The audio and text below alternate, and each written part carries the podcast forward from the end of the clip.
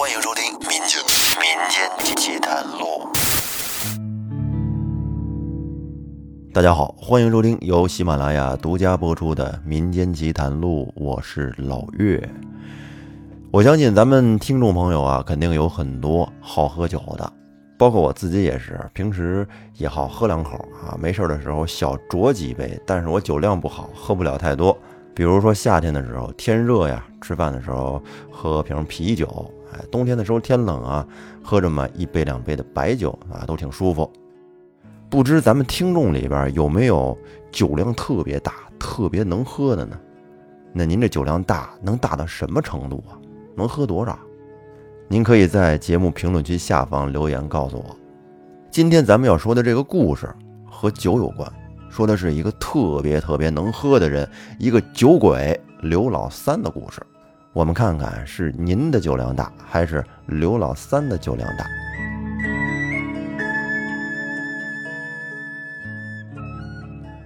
这刘老三好喝酒，已经不是什么新鲜事儿了。在十里八村也都是挂了号的，从村子到镇子，随便哪个烧锅、哪个酒馆，就没有不认识刘老三的人。他这好喝酒啊，可不是凭空自来的，这是有传承的。因为刘老三的爹就是本地酒仙一级的人物，他爸就能喝，嗜酒如命。这好喝酒能到什么程度啊？刘老三他妈刚生下刘老三，就因为他老爹饮酒无度，结果一赌气吃了耗子药，然后就扔下襁褓之中的刘老三和他老爹俩人相依为命了。通过这一点，您就琢磨琢磨吧，他爹好喝酒能喝到什么程度？能把他妈给气死啊！赌气吃耗子药，这谁行？而刘老三能长大成人，这在人类生存学上来说，也得是堪称奇迹了。因为他老爹呀，是一口米汤，一口散白，就是那散装白酒，把刘老三这么拉扯长大成人的。小时候，他爹要他去烧锅打一斤白酒，就是去那小的制酒的作坊啊，去打一斤白酒。结果这半路回家，刘老三他自己就能溜进去半斤。就这点，我就问你，服气不服气？哪个家长敢让自己家孩子打小就喝酒啊？别说白酒了，就是啤酒也不能让他喝呀。而长大之后的刘老三呢，在家里耕种老爹留下来的那几亩薄田度日，日子啊说不上有多富裕，但是也算不上穷困。而每到秋收之后呢，剩俩钱儿就全部都给酒馆和烧锅送去了。而来年的酒钱继续先赊着，就这么倒着来。这刘老三能喝酒，会喝酒，从早到晚是一天四顿酒，顿顿不落。而且他要喝，就得喝那六十度的白酒，干烈爽口，每餐至少得半斤六十度。这一天算下来四顿，那就得二斤老白。这高兴的时候啊，一天三斤四斤的也不是没可能，这就得看最近这手头是不是宽裕了。而刘老三和别的能喝酒的人不一样的地方，在于他特别会喝。这一碗白酒，哎，倒上，拿到鼻子边闻闻味儿，他就能说出这酒是高粱还是苞米酿造的，度数是多少。而且喝进嘴里，咂吧咂吧嘴儿。你这酒掺没掺什么其他东西，他都能给你说中了。所以啊，在当地这烧锅开张，必须得请刘老三到场尝第一锅白酒，既是讨个好彩头，又是向诸位主顾做一个证明。意思就是我家的白酒全是真材实料酿的，不掺假。那意思就跟现在做一个 ISO 认证差不多吧。反正这也算是刘老三的一项技能。可这喝酒啊，不可过度，浅尝辄止即可，不然可就太耽误事儿了。这天，刘老三的媳妇病了，让刘老三去药铺子里抓点药。结果这刘老三攥着五个大子儿，转身就溜进了小酒馆，自己是舒坦了，喝到半夜才回家，给那媳妇气的呀，一怒之下就回了娘家。反正这样的事儿，刘老三可是没少干。自然干多了也就不在乎了。那媳妇儿不在家更好，自己可以放开了再畅饮一番。过了几天无拘无束的日子，这刘老三感觉总这么下去也不是个事儿啊。家里没个女人，这日子也不像日子，家也没人收拾了，臭衣服烂袜子都快堆成山了。结果在再三的思索之下，得了，出山吧，不由得硬着头皮去老丈人家接媳妇儿。刘老三是先跑到镇子上的烧锅，打了二斤上好的白酒，然后骑着毛驴就朝老丈人家走去。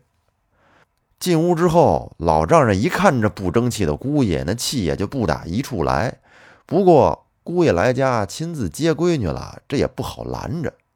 于是呢，对着刘老三是一顿训斥，说：“你这也不能一天到晚的光喝酒，不管家里外头的事儿啊，总这么喝下去，也不像个过日子的样。”你这喝酒的臭毛病必须得改，要不然这闺女你接不走。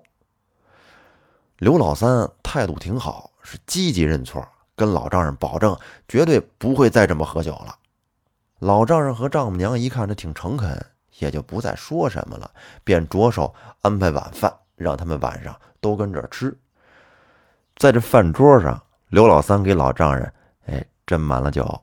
老丈人就客气的让了刘老三一下，好嘛，这刘老三呢，就跟得到了特赦一般，就跟老丈人是你一杯我一碗的喝了起来。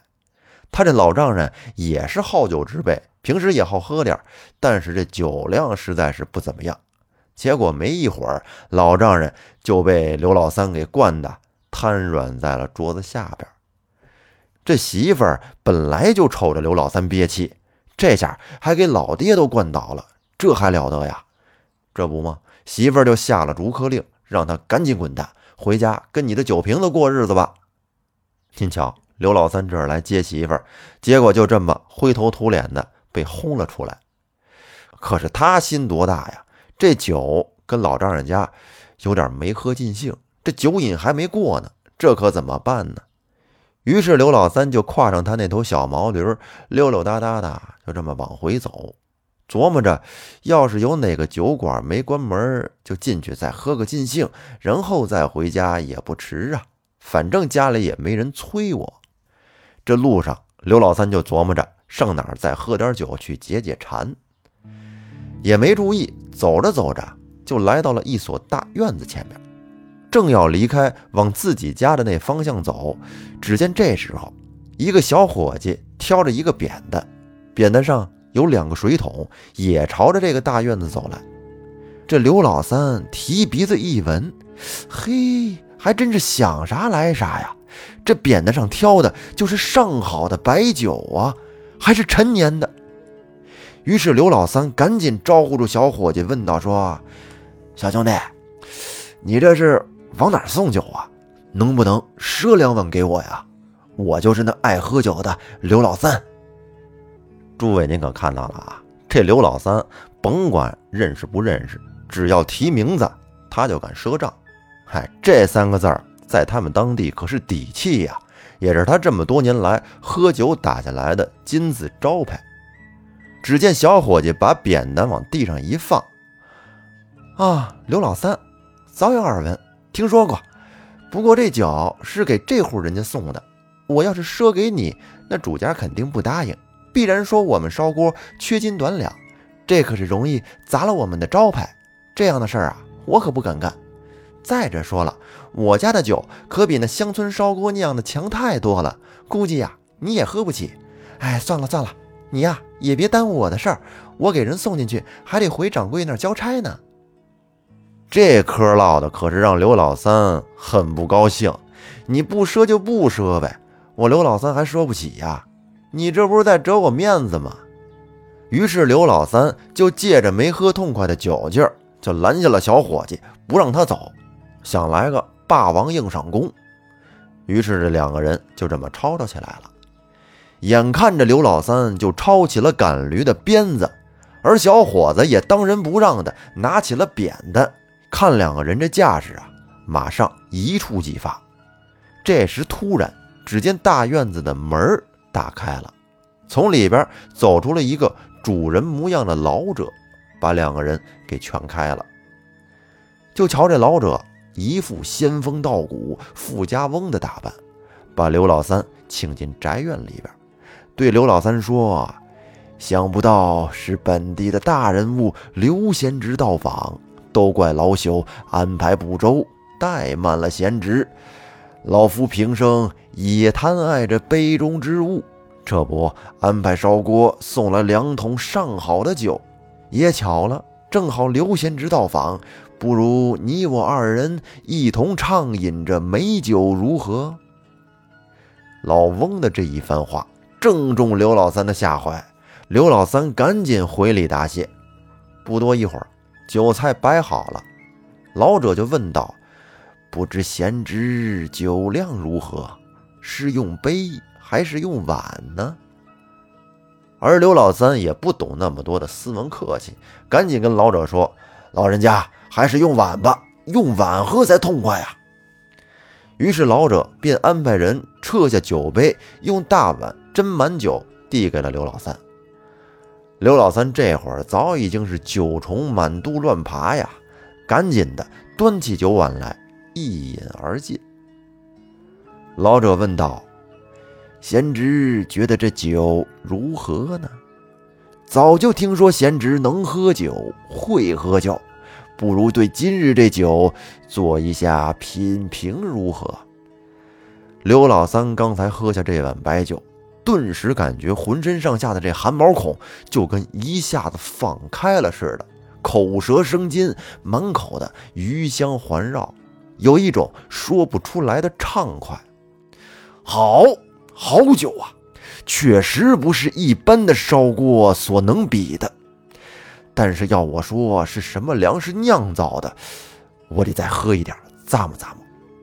这刘老三也不客气，自己拿起那酒坛子，自顾自的就又斟上了一碗。这次刘老三是分了三次才喝尽了碗中的这白酒。刘老三就琢磨，这酒不像是粮食酿造的，而酒力却和粮食酿造的白酒相仿。喝了这么多年的白酒，也实在是说不出这到底是什么白酒。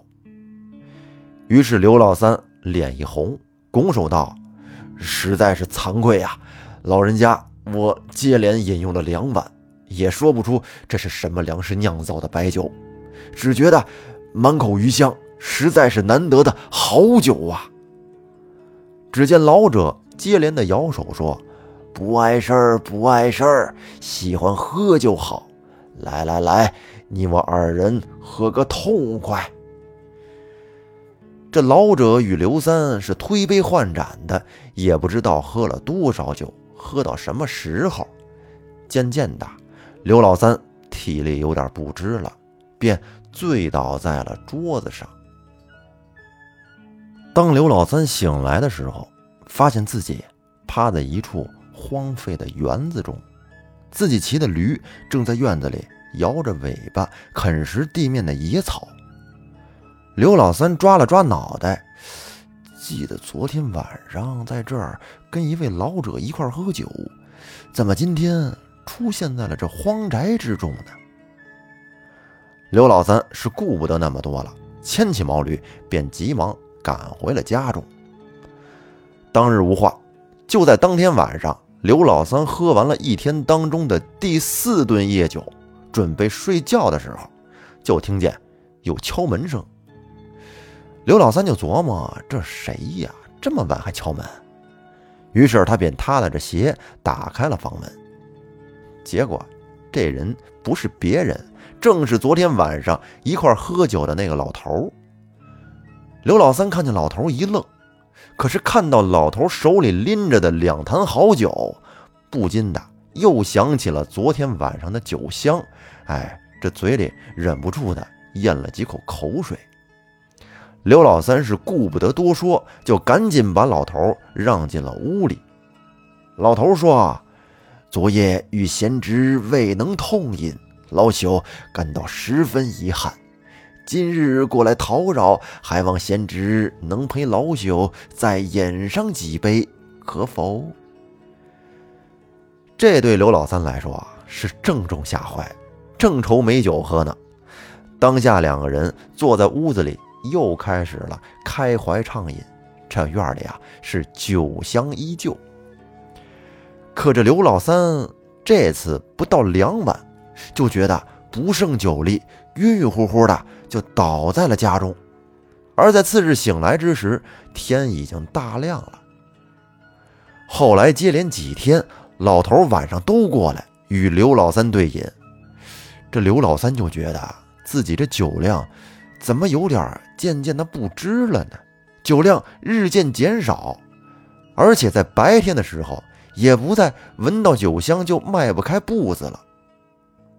这天夜里，老头又准时来到了刘老三家里。跟他一块喝酒，这刘老三举起酒杯放到嘴边，这酒的香气就跟长了腿一样的，就钻进了刘老三的鼻孔之中。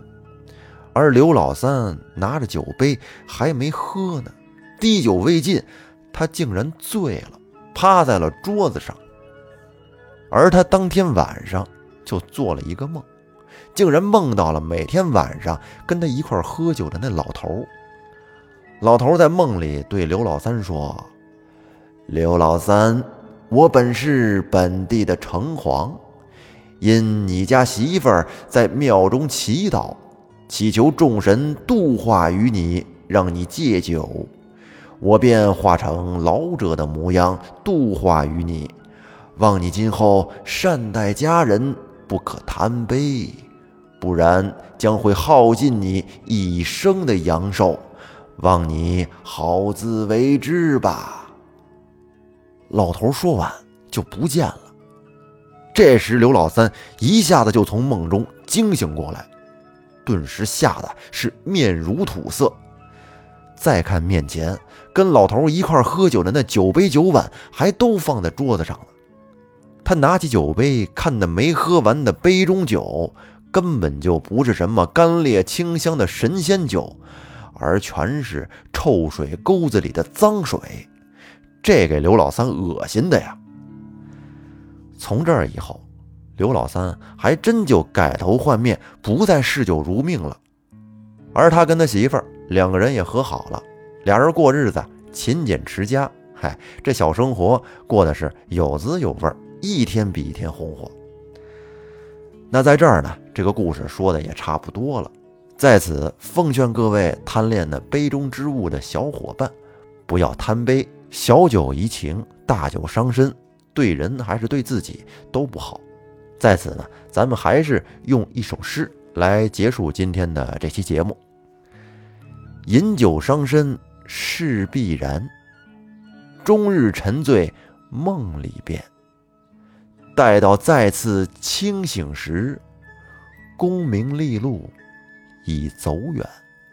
那各位听众朋友，如果喜欢我的节目，欢迎在节目下方多留言、多互动，也可以把节目分享给身边的朋友啊，比如发发朋友圈什么的，那咱们今天就到这儿，感谢您的收听，拜拜。